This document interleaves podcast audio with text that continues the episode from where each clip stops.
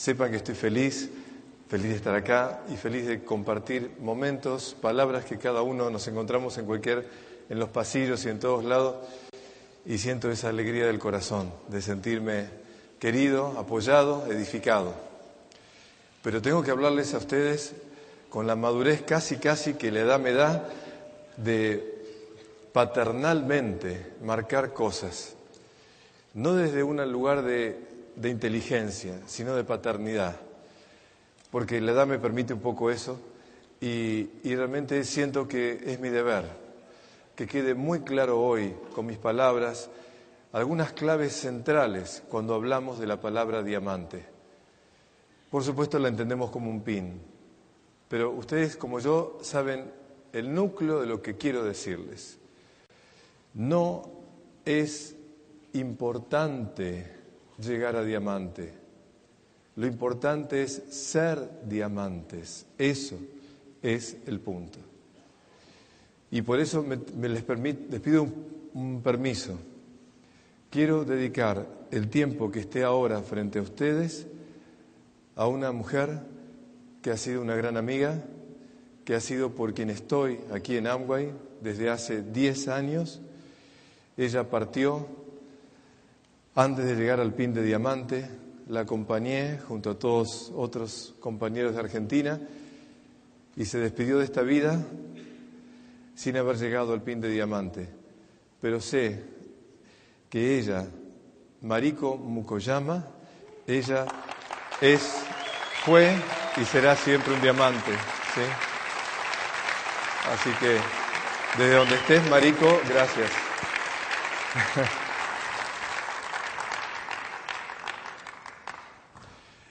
y realmente ella toda su vida me enseñó el valor de la esperanza. Ella soñaba con llegar a diamante y, y cuando partió sentí la sensación de que logró lo que es más importante, ser un diamante. Y por eso sí, van a escuchar de muchas personas consejos, claves, criterios que hay que tener, prácticos, éticos para la vida. Pero hoy quiero traerles una información distinta. Quiero focalizarme en tratar de entender lo que es realmente desde lo que es el mineral del diamante, lo que tiene que ver esa gema preciosa desde la India, de cómo estudiando y analizando lo que eso significa, podemos extraer para la vida conclusiones éticas. Voy a ser muy riguroso, tienen que anotar lo más que puedan y ojalá que jugando, porque les voy a traer cosas para mostrarles, eh, pueda mostrarles los detalles que significa esa relación entre el diamante como piedra, como gema, y una persona.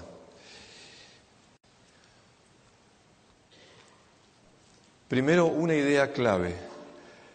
Cuando Rhys de Vos y Jay Van Andel, como dijo Barto sobre los fundamentos de la excelencia, cuando dijeron esto, no hay éxito sin excelencia, no hay éxito sin excelencia, pusieron la, la clave fundamental, la piedra angular. No es importante el éxito si no está acompañado de la excelencia. El éxito sin excelencia lleva a excesos. Cuando el éxito está acompañado de la excelencia, ese éxito da prosperidad a muchas vidas, como acabamos de escuchar. Cuando el éxito llega a una persona que es excelente como persona, eso se propaga. La persona que lamentablemente se queda en el éxito solamente, sin ser excelente como persona, piensa para sí mismo, piensa para sí mismo. Y por eso lo que tenemos que intentar es justamente lo que ellos nos enseñaron, los fundadores, que haya éxito con excelencia. Y la frase que yo traté de decir todo el año pasado en los lugares donde estuve es a los que me escucharon y a los que no, por favor, la única riqueza de un ser humano, la única riqueza de un ser humano es el bien que haya podido hacer en su vida. Eso es. La única riqueza de un ser humano es el bien que pudo hacer en su vida. Por eso, los que tienen la posibilidad de llegar a diamante tienen medios que les permite hacer mucho más bien. Entonces el pedido es que ser diamante no te hace mejor, te hace más responsable. ¿Responsable para qué? Para el bien que podés hacer. Entonces, quede bien claro que deseo para ustedes y para mí ser personas ricas, pero ricas en este sentido. Que tengan toda la riqueza posible y la prosperidad posible si eso permite que la excelencia les lleve a hacer tanto bien, porque es la verdadera riqueza.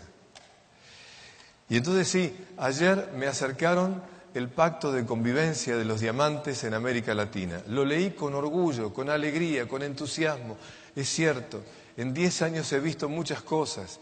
Ver ese pacto, cómo fue redactado, cada uno de los 18 puntos, la conclusión final, es maravilloso. Y solamente, que lo van a leer seguramente todos, en ese documento hay dos párrafos o tres que me parecieron centrales. El primero, la sobrevivencia del negocio está por encima de los intereses particulares. La sobrevivencia del negocio está por encima de los intereses particulares. Por lo tanto, a cualquier persona que está presente y que piensa en intereses, en su interés particular, está lejos de esto que están diciendo. Proteger el ambiente del desarrollo del negocio es una responsabilidad de todos, de todos, de la persona que llega al negocio, de la persona que es triple corona o de mi persona apoyando en lo que sea o de la persona de Amway, de todos es responsabilidad el cuidar el desarrollo del negocio. Todos tenemos voz y voto cuando estamos diciendo algo que sirva para que lo que hagamos sea bien hecho. No podemos callarnos porque el silencio es complicidad, siempre el silencio termina siendo complicidad. A veces por ser complacientes terminamos siendo cómplices. Entonces, cuidado, cuidado con esto, es tan importante, en la vida privada y aquí. La última frase, quien no reconoce su historia puede volver a repetirla. Los que ya tienen años, muchos más que yo en el negocio, saben bien que hemos visto situaciones que no queremos que se repitan. ¿Y saben dónde está el punto central? Cuando en nosotros lo que lleva al interés particular que tiene un nombre, ese nombre se llama ego. Cuando el ego se apodera de nosotros, terminamos siendo egoístas. Entonces, si el ego lo tenemos bien puesto, vamos a evitar que eso nos lleve al egoísmo. Y eso es lo que va a impedir que un negocio tan hermoso sea cada vez más y más próspero. Ahora en el camino de la vida he aprendido algo. Lo que no cambia perece, lo que cambia perdura. Y he visto en muchos lugares cómo los cambios duelen, cuestan, las personas que están acostumbradas a algo tienen que dejar de acostumbrarse a eso. Y las personas que quieren renovar algo tienen que enfrentarse muchas veces a la sensación de impotencia. Pero ahí está el secreto. Vamos a seguir creciendo si las personas, unos y otros, como dijo bien ella, vencemos los miedos al cambio. Por ahí tengo que resignar cosas que tengo seguras y por ahí tengo que tener paciencia para que me escuchen. Pero si yo no tengo paciencia para que me escuchen y me enojo o hablo por detrás, y si yo quiero cerrarme mi manera particular de ver la vida creyendo que es lo mejor y no escucho a otros, ninguna de las dos posturas son sanas para el crecimiento del negocio. Y como lo he visto en muchos lados y en mi patria también, he entendido que el único secreto es que el miedo al cambio lo tenemos que tener todos sacados de adentro nuestro. El que empieza y el que está hace mucho tiempo. Porque el que está hace mucho tiempo también le cuesta cambiar. Entonces venzamos el miedo al cambio como, como una clave porque él hace que lamentablemente nuestro ego empiece a apoderarse y a controlar. Bajo la palabra control se esconde siempre miedo. Por eso todo hay que lograr llevarlo de tal manera que no caiga en un exceso ni el otro. ni la falta de control, ni demasiado control. En la vida pasa lo mismo con nuestros hijos y en todo. Entonces, central en nosotros entender que con este documento que acaba de salir está bien explicitado las claves para que el crecimiento sea permanente y que sigamos cambiando y cambiando y cambiando. Entonces, con eso dicho, ahora sí, yo como embajador de la paz, y hace, como digo, 10 años que estoy aquí, yo quiero firmar ese documento a pie de, página y quiero totalmente apoyar a cada una de las cosas que están ahí dichas, de corazón, de corazón.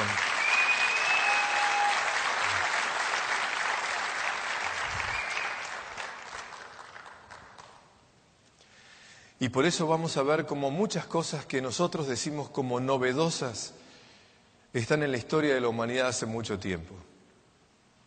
Voy a empezar toda la atención, ¿eh? Voy a empezar hablándoles de un elemento químico que se llama el carbono. El carbono es el elemento fundamental de la vida. Donde hay carbono hay vida. Por lo tanto, para nuestro planeta, si hay vida en todas las formas que conocemos, es porque este elemento existe. Y lo interesante de este elemento es que el carbono tiene un secreto. El carbono como elemento va a tener dos alternativas, de acuerdo a lo que les voy a decir ahora. El carbono, de una manera, llega a ser grafito y de otra manera llega a ser diamante. Lo interesante que ambas cosas surgen de lo mismo. El grafito es el mineral más blando y de menor valor dentro de los minerales. El grafito es el que usamos como punta de mina de los lápices. El grafito es el más blando y el de menor valor. De hecho, es importante, pero la forma mineral del grafito la encontramos abundantemente. En cambio, cuando el carbono tiene otra derivación que llamamos diamante, tenemos la clave de que el diamante es el más duro y el de más valor de todas las joyas del planeta Tierra. ¿Cómo puede ser que de la misma fuente salga un diamante y un grafito? ¿Y dónde está el secreto? El secreto está en la forma de organizarse las moléculas, en la forma de organización y de ordenamiento de las moléculas lleva a una cosa o la otra. Pero atención, para que se dé el diamante se requieren condiciones muy particulares donde la presión y la temperatura hacen que esta joya surja. Si uno mira esto así rápidamente, uno se da cuenta que la, forma del diamante comparado con el grafito es que esto es amorfo y esto tiene una forma determinada que les voy a hablar ahora. Traslademos esto a la vida, a la vida nuestra. ¿Será que todos somos carbono? ¿Será que la decisión de ser grafito o ser diamante depende de mí? Lo que hoy decía la señora, que me olvidé su nombre. Actitudes, Carmen. Actitudes. ¿Será que las actitudes, cuando están bien guiadas y orientadas en la vida, llevan a que yo pueda llegar a ser una persona con una gran fuerza y un gran valor? ¿Será que si yo mis actitudes son débiles, si mis actitudes no están puestas en una finalidad clara, esas actitudes me van llevando a que poco a poco me termine convirtiendo en grafito. La blandura o la fortaleza, el valor o no valor, depende de tus actitudes. Si quieres llegar a ser diamante, vas a tener que tolerar la presión y la temperatura que implica hacerlo. Presiones de todo tipo. Y lo más doloroso, la presión que viene de adentro, que siempre son el ego, los miedos y lo que cada uno tenemos como debilidades propias.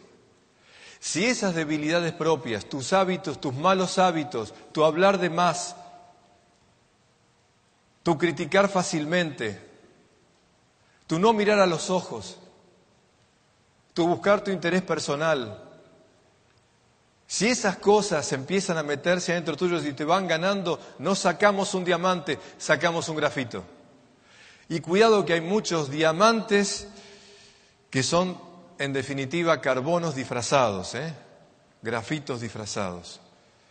A lo largo de mi vida he visto muchos de personas que tienen la apariencia de diamante, pero son grafitos. Y he visto y veo hermosos diamantes dentro de toda esta familia. Cada uno de ustedes decide, como cada uno en la vida decide, a dónde quiere llegar. Si un grafito disfrazado de diamante o un diamante verdadero, genuino.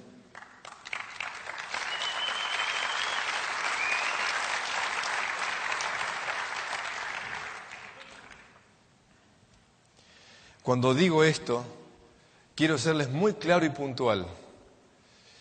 Si los que están presentes quieren ser diamantes verdaderos, pues tomen nota porque les voy a decir cómo se hace.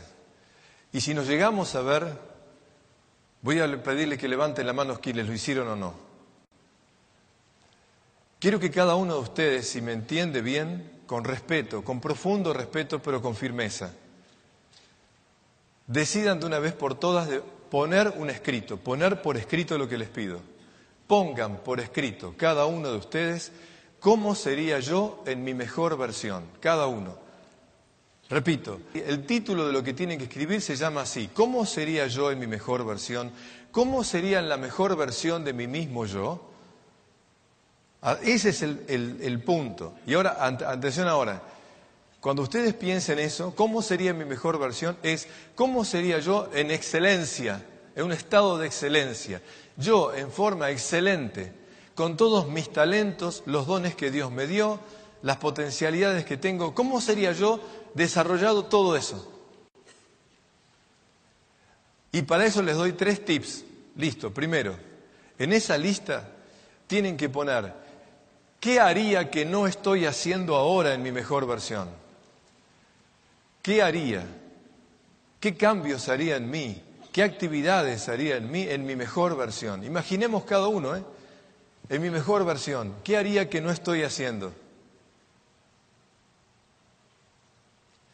Segundo, ¿qué dejaría de hacer en mi mejor versión? ¿Y a qué tiempo le dejaría de dedicar para dedicarlo a cosas que sé que son importantes en mi vida? Qué cosas dejaría de hacer y qué tiempo dejaría de utilizar en algunas cosas en mi mejor versión de mí mismo. ¿Qué hábitos cambiaría? ¿Qué hábitos cambiaría? Y tercero, ¿cómo haría lo que hago en mi mejor versión? ¿Cómo lo haría? ¿Cómo miraría a los ojos? ¿Cómo saludaría a las personas a la mañana? ¿Cómo saludaría a la noche a las personas? ¿Cómo ¿Cómo comería? ¿Cómo haría mi higiene personal en mi mejor versión? ¿Cómo haría las cosas de todos los días simples de la vida? ¿Qué oración haría a la mañana cuando me levanto? ¿O qué palabra diría al comenzar el día? ¿Cómo sería yo levantándome la mañana en mi mejor versión? ¿Cómo abrazaría a los demás? ¿Cómo escucharía a los otros? Entonces yo te pido a cada uno que pongas por escrito eso y nunca te olvides de algo. Todos nosotros somos tres cosas. Un componente de energía física, de energía psíquica y de energía espiritual.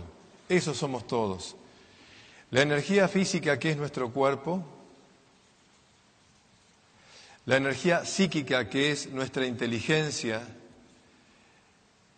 y nuestra parte afectiva, nuestros afectos, lo afectivo y lo intelectual, y nuestro aspecto espiritual que llamamos alma. Entonces yo te pregunto que cuando pongas por escrito, puedas decir, ¿qué haría con mi cuerpo en mi mejor versión? ¿Cómo trataría, honraría mi cuerpo en mi mejor versión? ¿Cómo, ¿Cómo dedicaría tiempo a los afectos en mi mejor versión? No nos mintamos ¿Qué tiempo cualitativo le doy a los afectos? No es cantidad, es calidad. ¿Cómo daría mi tiempo cualitativo en mi mejor versión a las personas que son parte de mi mundo afectivo? Mis amigos, mis familiares, etcétera. Mis compañeros en el equipo, etcétera.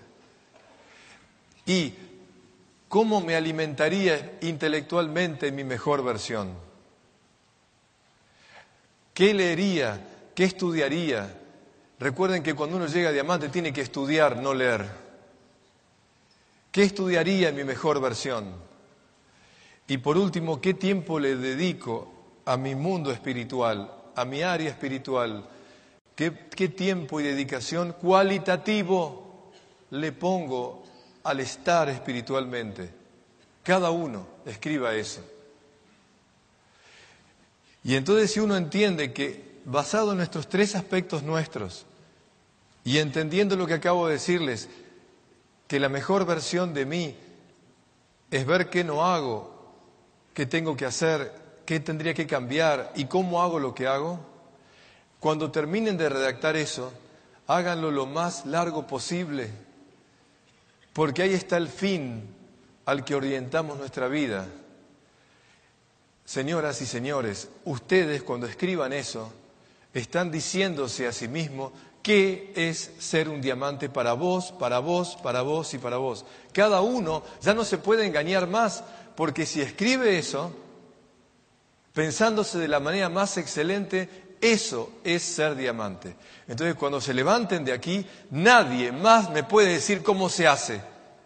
Y ni nadie me puede decir qué es un diamante. Lo tenés escrito ahí. Y ahora viene la parte de desafío.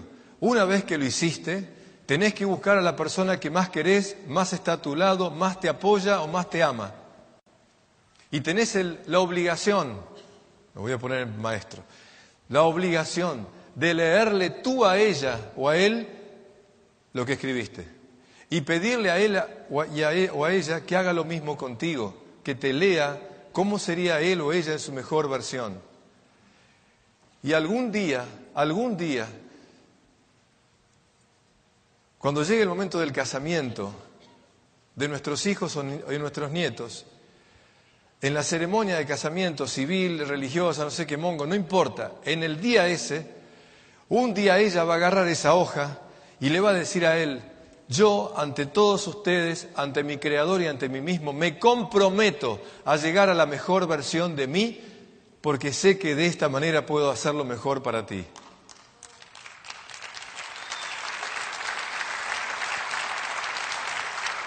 Y él va a agarrar lo mismo y va a decir, yo me comprometo ante mi Creador, ante mí, ante todos ustedes, a llegar a la mejor versión de mí.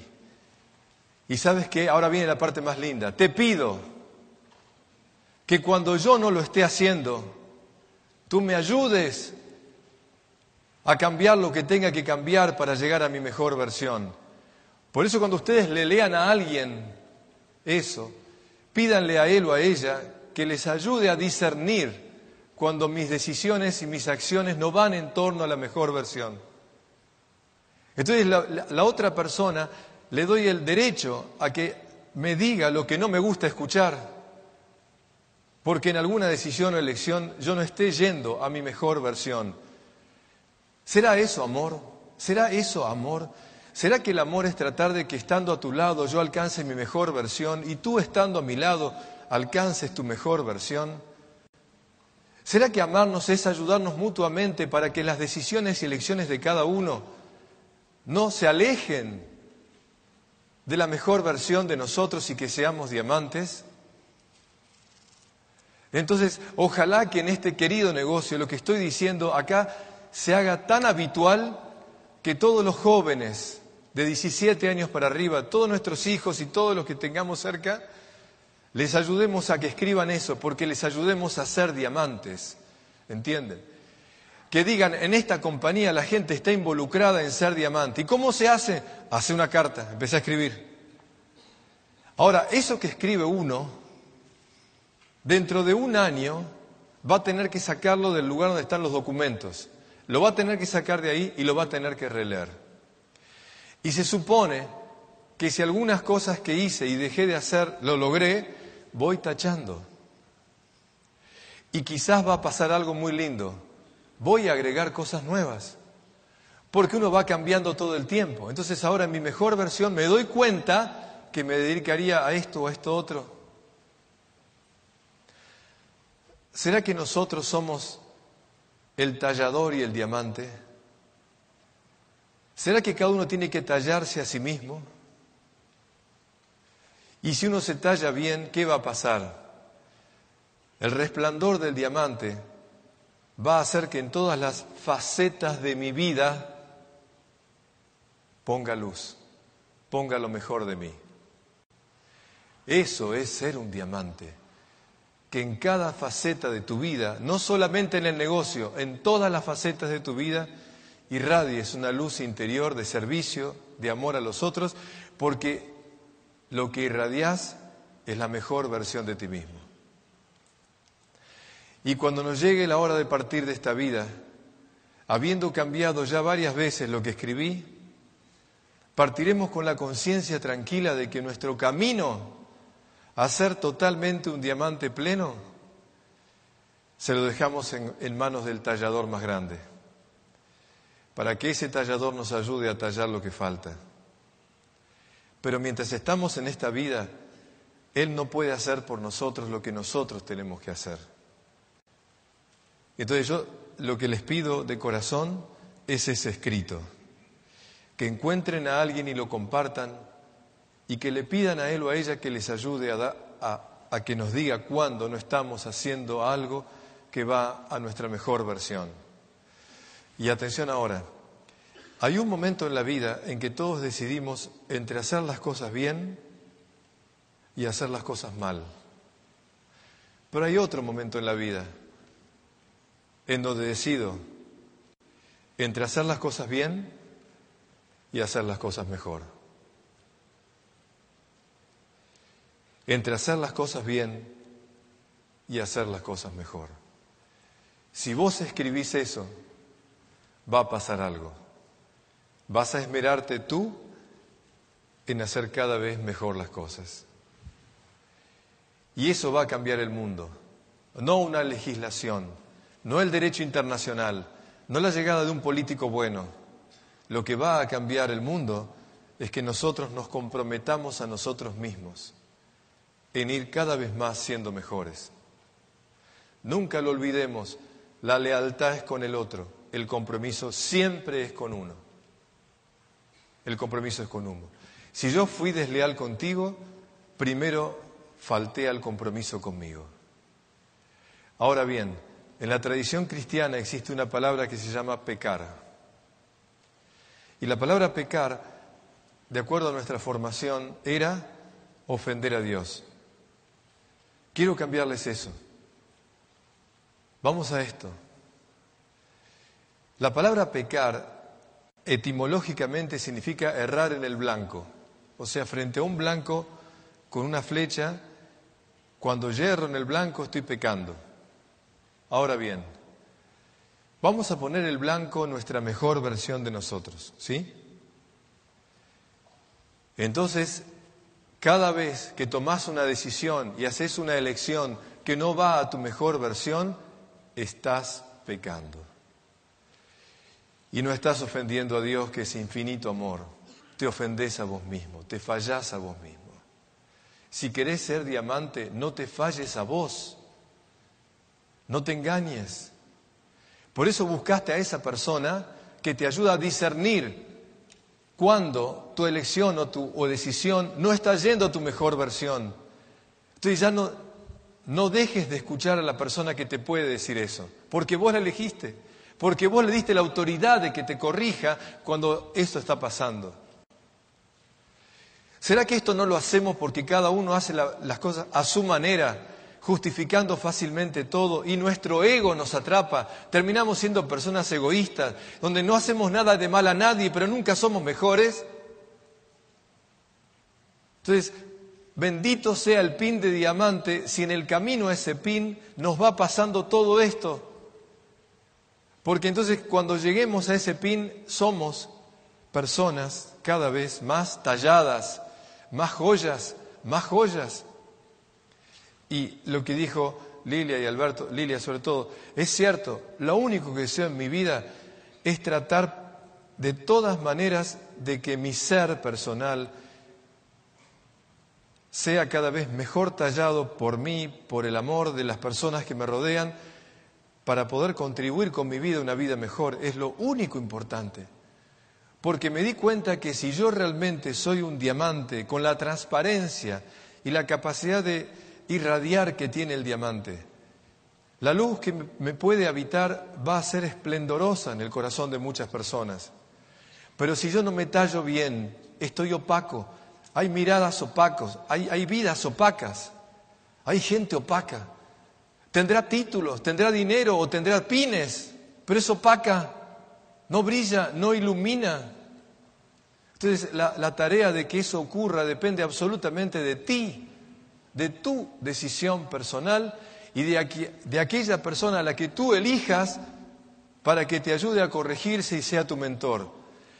La persona que va a ser tu mejor mentor o mentora no va a ser el que sabe más, va a ser el que te conoce bien, el que, el que te ve como sos cuando no hay nadie delante, cuando no estás en público, ese sí va a ser tu mejor mentor, porque te va a decir lo que no querés escuchar, porque te va a decir en el momento que tomes una decisión equivocada, mínima o grande, que lo que estás haciendo no vas en el camino de diamante.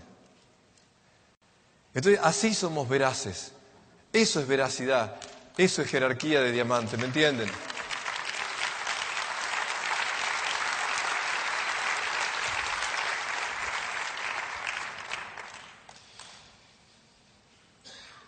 Entonces sí, si lo que dije es así, entonces les pido por favor que hagan ese escrito, que lo compartan con quien ustedes deseen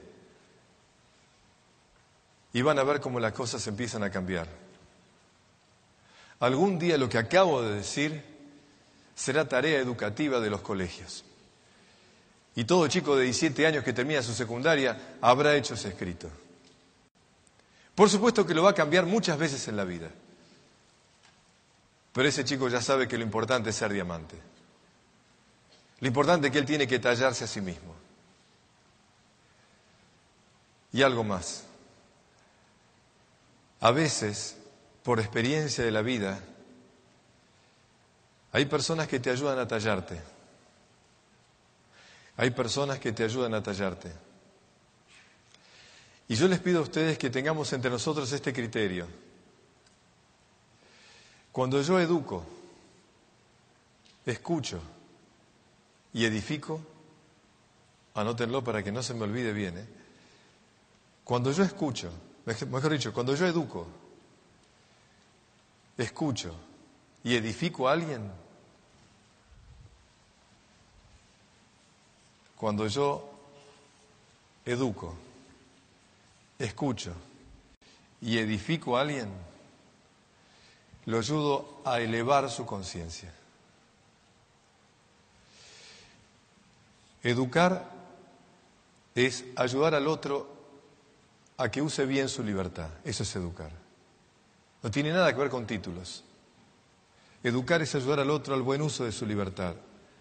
Hay chicos que tienen muchos títulos y son unos mal educados. Educar es ayudar al otro al discernimiento de su libertad.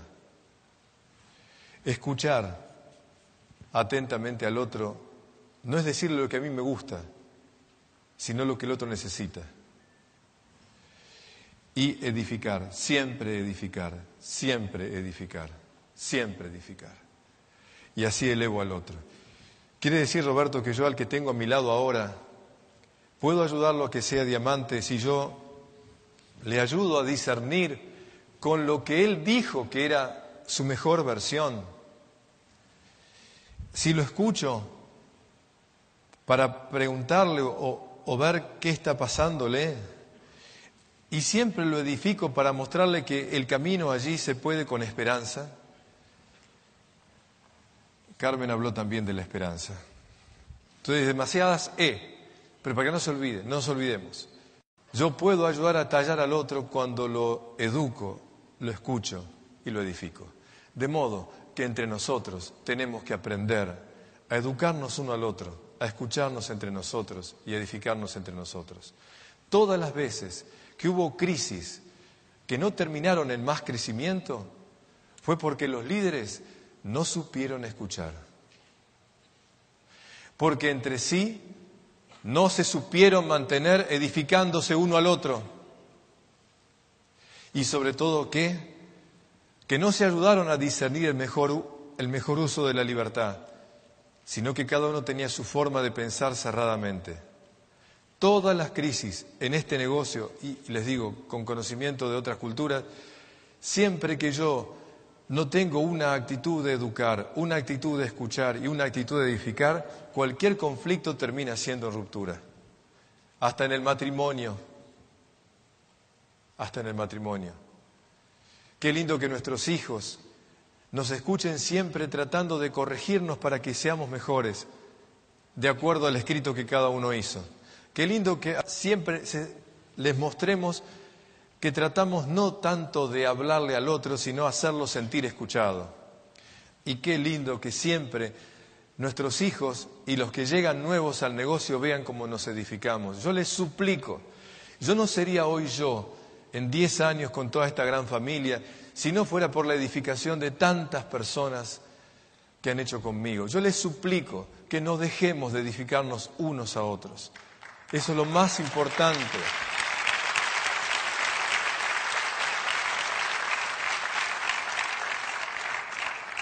Toda crítica tiene que ser cara a cara.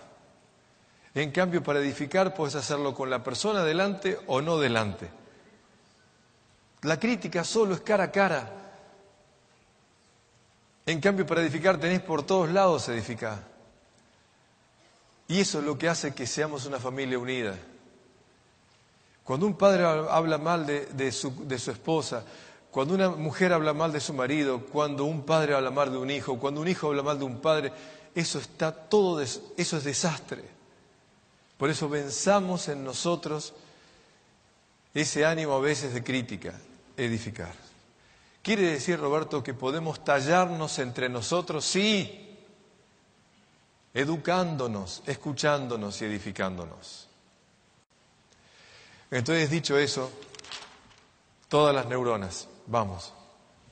Existe una figura geométrica que es el triángulo en, bidimensión. En tridimensión existe un, sólido platónico que se llama tetraedro. Tetraedro porque tiene cuatro caras. El tetraedro es un, un poliedro que tiene la virtud de ser justamente la forma química del carbono. O sea que el carbono se ordena atómicamente a través de sus cuatro valencias en forma tetraédrica. Quiere decir que el carbono está asociado al tetraedro. Este cuerpo geométrico, así como lo dibujo, justamente es la forma geométrica del carbono. Pero si yo a este cuerpo geométrico lo abro, es como que le saco las caras, me queda una cosa así para que vean, lo hago así para que lo vean bien, ¿ven? Entonces tenemos, yo como las solapitas, bajo una solapa a un lado al otro y me queda este cuerpo geométrico. Sería un triángulo, pero bien facetado así. En la conciencia colectiva de la humanidad, siempre el triángulo equilátero significó la conciencia. De hecho, pensar, sentir y actuar o expresarme. Percepción, pensar, sentir, sensibilidad, expresión, acción o voluntad. Pienso, siento y actúo. Todos los días hago eso. Me levanto hasta que me acuesto, pienso, siento y actúo. Quiere decir, Roberto, que la forma del tetraedro cuando se abre me deja la forma de lo que llamamos la conciencia, Ahora asocien esto. Si el carbono es el elemento para la vida, ¿habrá una relación entre la conciencia y la vida? ¿Será que justamente el mismo cuerpo geométrico, en la forma que se hace de triángulo equilátero de esta forma, me está diciendo que a mayor conciencia, mejor calidad de vida? ¿Será que cuando la persona lo que piensa, lo que siente y lo que hace va empezando a ser una persona íntegra, de ahí la palabra integridad, entonces esa integridad ayuda a que la vida sea mejor. Cuando asocio conciencia con vida, me está, diciendo que, me está diciendo esto que la vida depende de mi estado de conciencia. Una persona que no es íntegra es una persona mediocre y la mediocridad es la enfermedad de la conciencia, la mediocridad. La mediocridad es pensar a medias, sentir a medias y actuar a medias. Hago lo que me conviene, el mediocre hace lo que le conviene, aunque tenga muchos títulos y pines, aunque esté como presidente de una nación, es un mediocre. ¿Por qué? Porque vive haciendo lo que le conviene. La persona que es íntegra siempre hace lo mejor y como hace lo mejor, nunca va a elegir el beneficio, sino va a elegir el bien. La persona mediocre siempre busca su beneficio, aunque hable lindo y esté en una tarima o esté donde sea. La persona que realmente es íntegra siempre elige lo mejor y elige el bien.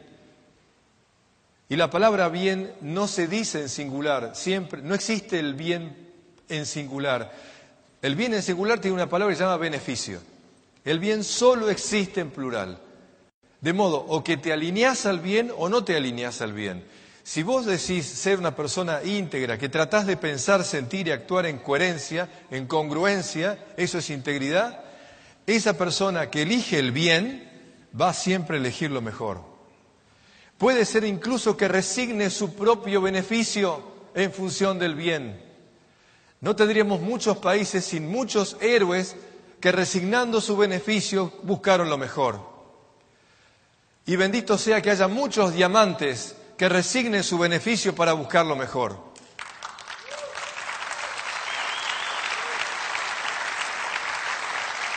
Porque es la única, la única manera de un mundo mejor. Lo que estoy diciendo, les juro, brota del corazón de los fundadores. Si Rich de vos estuviera aquí me abrazaría, ¿me entienden? ¿Pero por qué? Porque le pongo palabras a lo que él escuché leyéndolo. Entonces, el espíritu de ellos hace 55 años, 55 años, pensaron esto, un mundo mejor. Entonces, el camino de ser mejor pasa por esto, ¿eh? o la integridad o la mediocridad. Y repito que no tiene que ver con intelectualidad. Ustedes escucharon recién este matrimonio divino. No tiene que ver con intelectualidad, tiene que ver con actitud. Entonces en el medio de este, de este triángulo así, ven esta zona que está acá, está el espíritu. Pensar, sentir y actuar en armonía, congruentemente, hace que esa persona tenga un buen espíritu, tenga un buen espíritu y contagie, y contagie e irradie. Ahora, dame una persona mediocre, es opaca, aunque se vista muy lindo por afuera, es opaca. Y su vida es opaca. Y cuando se va de esta vida va a ver todo lo que tuvo y lo que sostuvo para tenerlo. Por eso entendemos ahora que el carbono geométricamente me da la clave para entender la relación entre la vida y la conciencia. Entonces, qué importante es que le vemos la conciencia. Y educando, escuchando y edificando, ayudo al otro a elevar su conciencia. Por lo tanto, le ayuda a una vida mejor. La prosperidad económica, que era lo que decía ella de la libertad, que buscaba que todas las personas salieran de la falta económica que evidentemente es un flagelo de la humanidad, porque escuchen lo que voy a decirles ahora, 85 personas tienen la misma cantidad de dinero que 3.750 millones de personas. ¿Pueden escribirlo para que les quede para siempre? Una fuente totalmente fidedigna, ¿eh? de un estudio hermoso que hicieron en, Europa. 85 personas tienen la misma cantidad de dinero que 3.750 millones de personas. Entonces, dejémonos, dejémonos de mentirnos. Si, hay, si falta algo es porque no hay conciencia, no porque no hay bienes materiales. Entonces, el problema que tenemos es que mucha gente elige la mediocridad, no la integridad. Entonces, para ser diamante es una opción. Decido ser íntegro, congruente y coherente. Y así voy a favor de la vida. Esto es ser diamantes, ser íntegros, ser personas que escribieron, pusieron por escrito cuál sería mi mejor versión, se comprometieron con ellas mismas y cuando pecan piden perdón. A sí mismas. Porque al hacerlo nosotros lo hacemos al Creador. Pero se pide perdón a uno. Porque te fallaste. Te fallaste, hermano, te fallaste. Te fallaste porque dejaste que el ego te gobierne. Te fallaste porque decidiste algo, tomaste una elección que no va a tu mejor versión. ¿Va a la comodidad o va a la conveniencia? ¿Va a la comodidad o va a la conveniencia? No va a ser mejor ni a compartir. Y entonces sí, existe una forma geométrica que lo van a ver así. Esta forma geométrica es una estrella que se forma con la combinación de dos tetraedros. Entonces lo voy a dibujar, a ver cómo lo dibujan ustedes, ¿eh? miren bien. ¿Sí? Este es un... Miren cómo lo hago, ¿ven? Despacito, hasta que salga más o menos. Ahí está. Entonces ahora miren esto.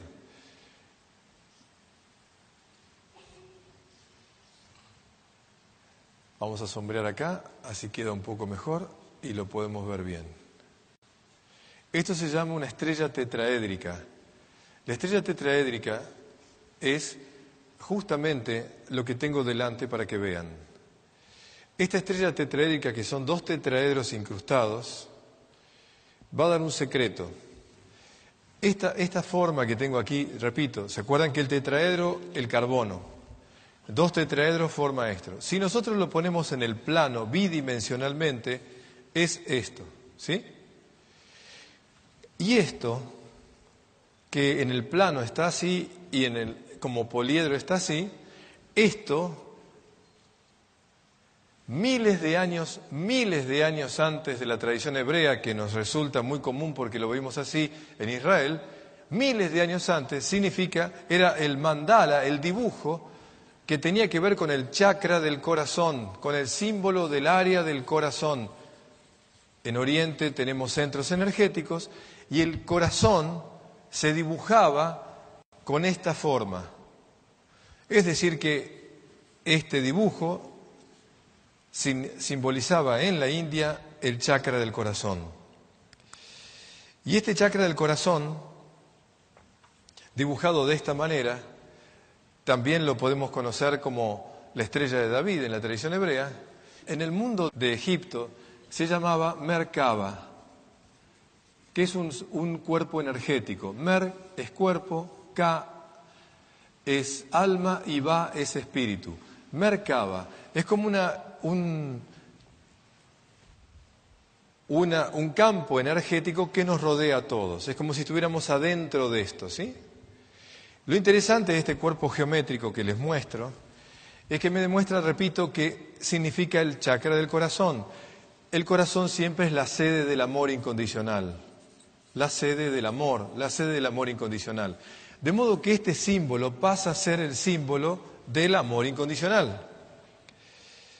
Justamente, la palabra mercaba, que significa alinear, alinear mi cuerpo a mi espíritu, al espíritu divino, esa relación, esto nos lleva a un estado de armonía, lo que hizo Lilia cuando nos hizo cerrar los ojos y que nos conectáramos cuerpo, mente, espíritu.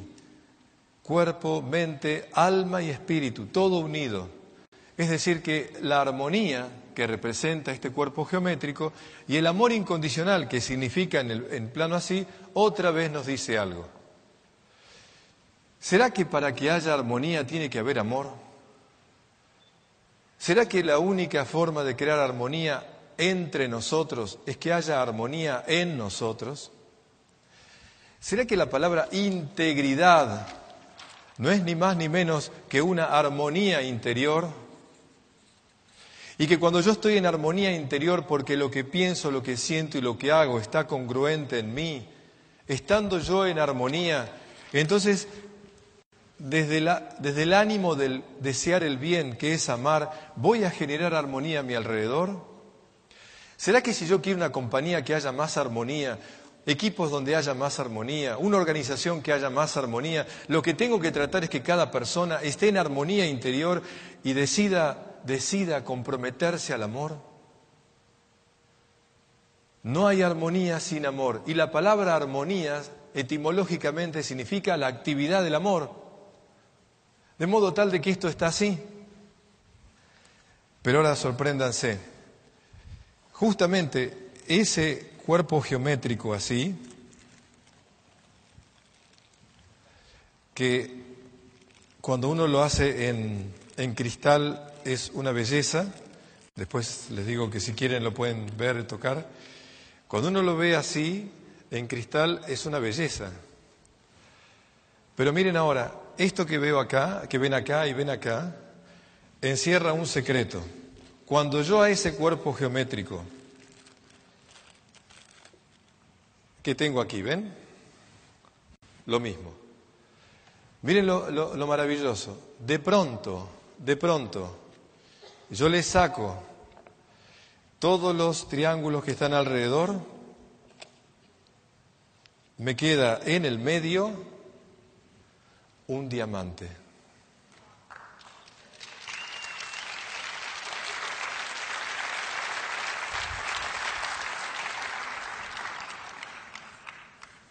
La forma que se llama octaedro, octaedro, es la forma en que el carbono se ordena, esta forma es un octaedro. Es la forma en que las moléculas de carbono se organizan. Justamente en el corazón de la mercaba o en el corazón de esta figura que es el amor y el chakra del corazón, justamente que hay un octaedro. ¿Y qué es el octaedro? Es la forma geométrica del diamante. Si alguien quiere ser diamante, tiene que estar envuelto en armonía y en amor. Solamente es posible ser diamante si yo realmente logro tener el amor y la armonía en mí. Porque el diamante es el corazón de este cuerpo geométrico. Entonces el octaedro va a representar en todas las culturas justamente el símbolo del corazón del amor incondicional y el corazón de la armonía. Para que haya amor y armonía, para que haya amor y armonía, se necesita personas que sean diamantes. Necesitamos personas que sean diamantes. Y este diamante así, van a ver que todas las pirámides de la humanidad, cuando vemos pirámides de, base 4, la pirámide vista para arriba, esa pirámide en realidad, en realidad, es una parte, porque la parte invisible está abajo. Significa que en la humanidad no se construyeron pirámides, se construyeron octaedros. Una parte visible y una parte invisible. Por eso las cámaras secretas de las pirámides egipcias están acá abajo. A ver, ¿qué quieres decir, Roberto? ¿Que la arquitectura del mundo antiguo hacía octaedros? Y que justamente, oh casualidad, esta es la forma geométrica del diamante. ¿Será que la humanidad toda la vida trató de que las personas sean diamantes? ¿Será que en algún lugar nos olvidamos de eso como lo más importante? Qué loco que un negocio ponga como condición de prosperidad que la persona llegue a diamante. Y ahora más todavía Qué bueno que esto ocurra porque estamos tratando de lograr algo que la humanidad entera está queriendo, que haya personas que sean joyas. Y cuando uno piensa, entonces ahora sí lo vieron, el octaedro como la forma geométrica del diamante y el corazón del Merkaba y del chakra del corazón, significa, Roberto, que todos adentro nuestro acá, en nuestro pecho aquí, donde digo soy yo, no digo soy yo, digo soy yo, Aquí donde marco, ahí adentro hay un diamante en movimiento. Jueguen conmigo porque les traigo las tradiciones antiguas de todo el planeta. ¿eh? ¿Qué tal si pensamos que una luz interior nos habita a todos, que es la presencia divina en nosotros? ¿Qué tal si nosotros tenemos un diamante transparente adentro, en donde yo por mis acciones, mis decisiones, soy una persona transparente, íntegra? Y con esas decisiones y elecciones que tomo, cada vez siendo yo más transparente y siendo cada vez más íntegra, permito que la luz que está girando en ese octaedro vaya expandiéndose cada vez mejor. Significa que entonces, en la medida en que yo me comunico, me, me convierto en una persona cada vez más, una joya de persona, este diamante, este octaedro que está aquí, al girar, irradia todas las facetas, en todas las facetas de mi vida la luz. La luz no me pertenece, me habita. Pero yo soy o no un octaedro en movimiento, un diamante en movimiento. Y si lo soy, me convierto en un faro para todos los demás. No importa el cargo que tenga, no importa, no importa el lugar donde esté, vos en tu vida, ahí podés ser un faro para los otros o podés ser una persona opaca que se queda en lugar de la transparencia, se queda en la apariencia. y en lugar de la integridad, la mediocridad. Entonces, qué lindo que este día, junto con, ese, con esa carta, con ese pacto de convivencia de diamantes en América Latina, entendamos lo que estamos diciendo. Para que se cumpla ese pacto, para que se cumplan los principios de Amway, necesitamos siempre personas que aspiren a esto. Porque si no aspiramos a esto, nuestros egos nos ganan, nuestros egos nos ganan. Y sí, amor y armonía, amor incondicional, integridad. Y para terminar, les muestro un secreto más. En el Tíbet, de donde vienen los diamantes, existe un elemento que se llama, esto que se llama Bajra o Dorje, en la tradición de la India es un, un símbolo que el que lo posee tiene autoridad espiritual, autoridad espiritual. Y esto lo tenía el rey de los dioses, de la, lo tiene el rey de las divinidades hindúes, que se llama Indra. Indra tiene en su mano derecha un Bajra. En la tradición tibetana se llama Dorje o Dorje. Este símbolo que tengo delante, de alta significación, es el símbolo de esto. En ese octaedro hay un eje, un eje que alinea, alinea el arriba y aquí, el cielo y la tierra. Es un eje que alinea todo. La persona que va siendo un diamante va alineando su vida arriba y abajo. ¿Será que en la tradición decimos cristiana ser imagen y semejanza? Lo que quiere decir esto es que en la medida en que yo voy siendo un diamante, voy teniendo autoridad, voy siendo una persona con autoridad. Por eso la, palabra Bajra, que es el nombre en sánscrito, Bajra, del diamante, Bajra significa en sánscrito diamante, se refiere a este objeto y a la piedra de diamante. Quiere decir que Bajra es este objeto que representa la autoridad.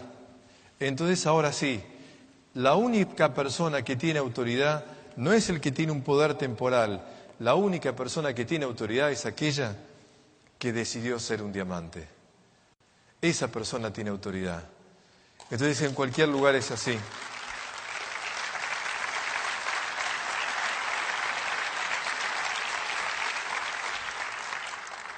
Yo tengo autoridad como papá, porque mis hijos ven en mí el anhelo de todos los días de ser un diamante.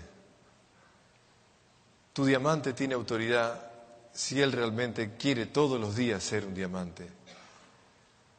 Ojalá que los gobernantes de nuestros pueblos tengan autoridad, porque sean personas que quieran ser diamantes. No existe la autoridad sin eso.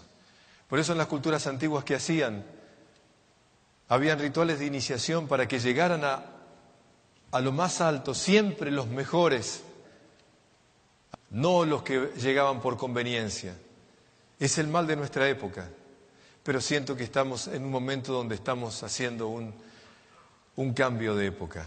Y este cambio de época que es lo que Francisco dice en el Vaticano, cuando subió por primera vez, el único poder es el servicio, el único poder es el servicio. Palabras de Francisco. ¿eh?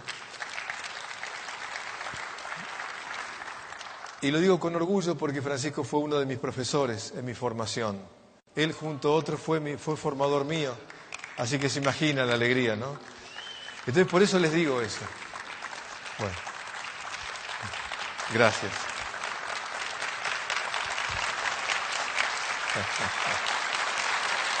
Gracias.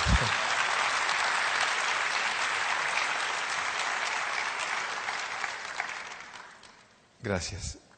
Entonces ahora sí, el diamante es una gema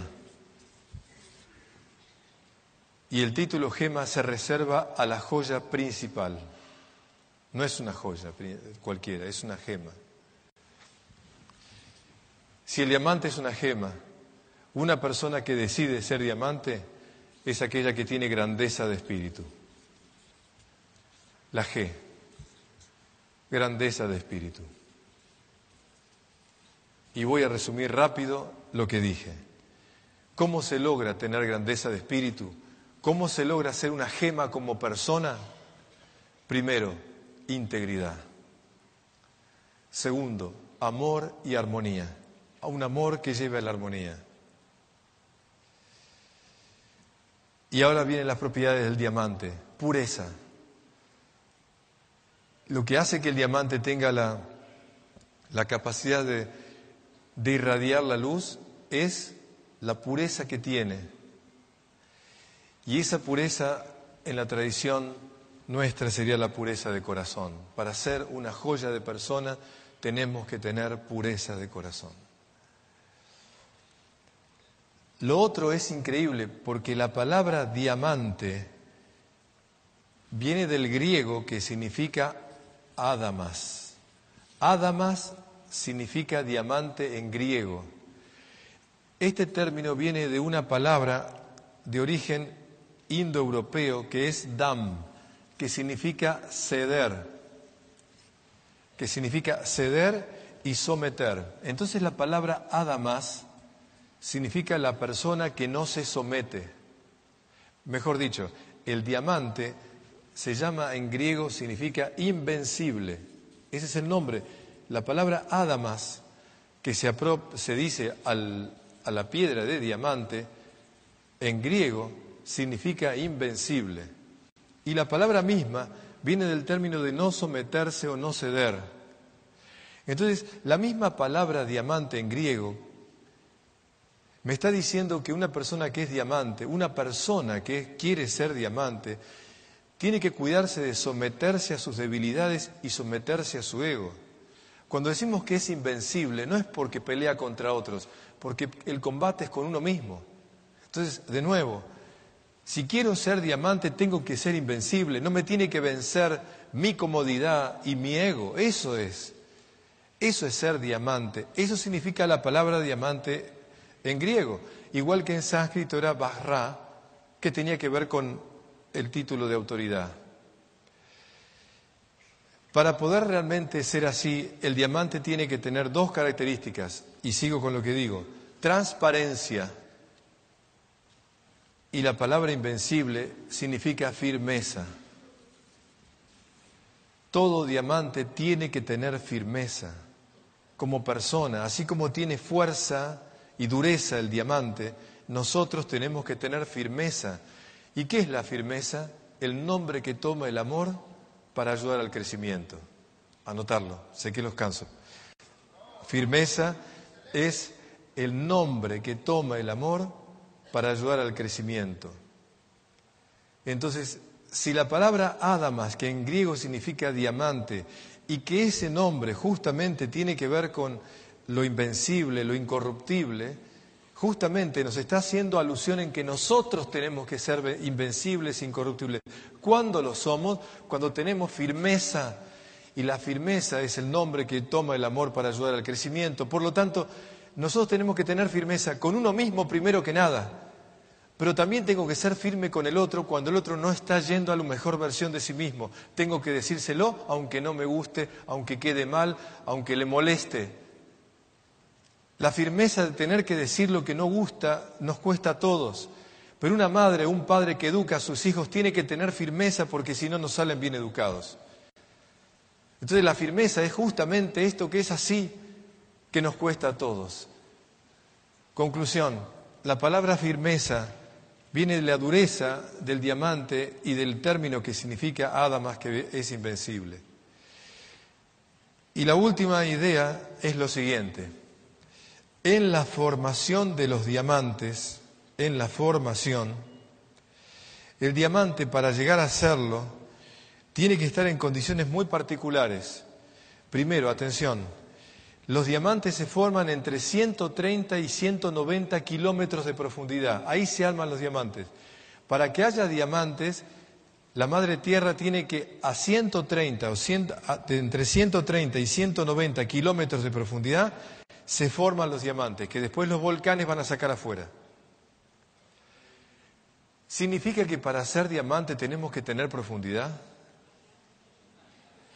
Si las piedras salen de ahí, ¿no nos está diciendo que tenemos que tener profundidad?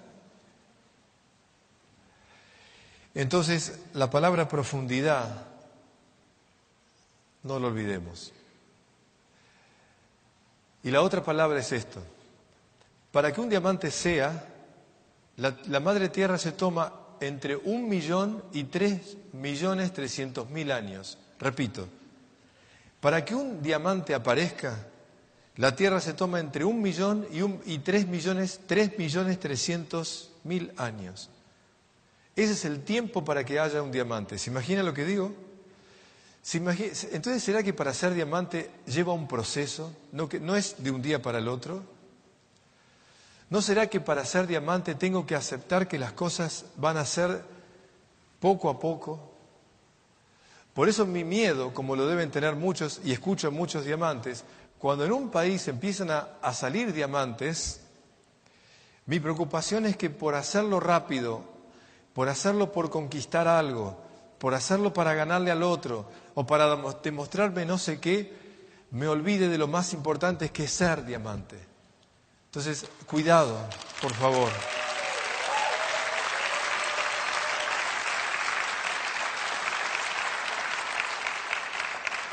Con lo cual, el tiempo de llegar a ser la mejor versión de mí, el tiempo que me lleve llegar a ser diamante, no importa. Va a ser mucho tiempo. Pero sí o sí, cada vez más lo estoy siendo. Y eso es el signo de la esperanza entender que depende de mí, que tengo que, que soy el tallador y que lo puedo lograr si yo realmente decido no ser un grafito y ser un diamante. Y cerrando ahora sí esta, idea, que la estrategia nunca destruya el espíritu. que por querer llegar a diamante,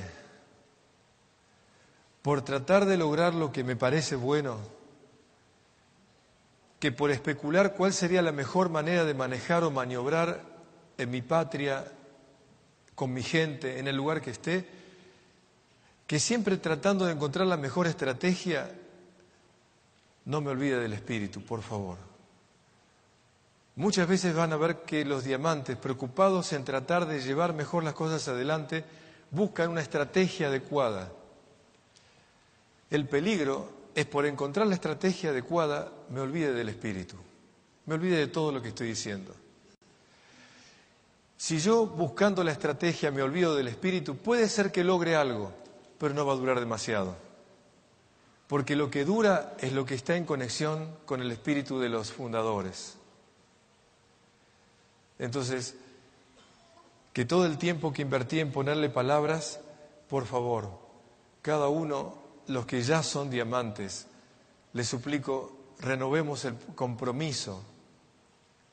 Los que tienen el pin de diamante, renueven el compromiso de todo lo que acabo de decir. Los que van en camino a, les suplico por favor que ya empiecen siéndolo, trabajemos para hacerlo y cuando lleguen a Pines tengan toda la posibilidad de hacer todo el bien posible. Y también recen por mí para que yo lo pueda hacer. Despierta en conciencia.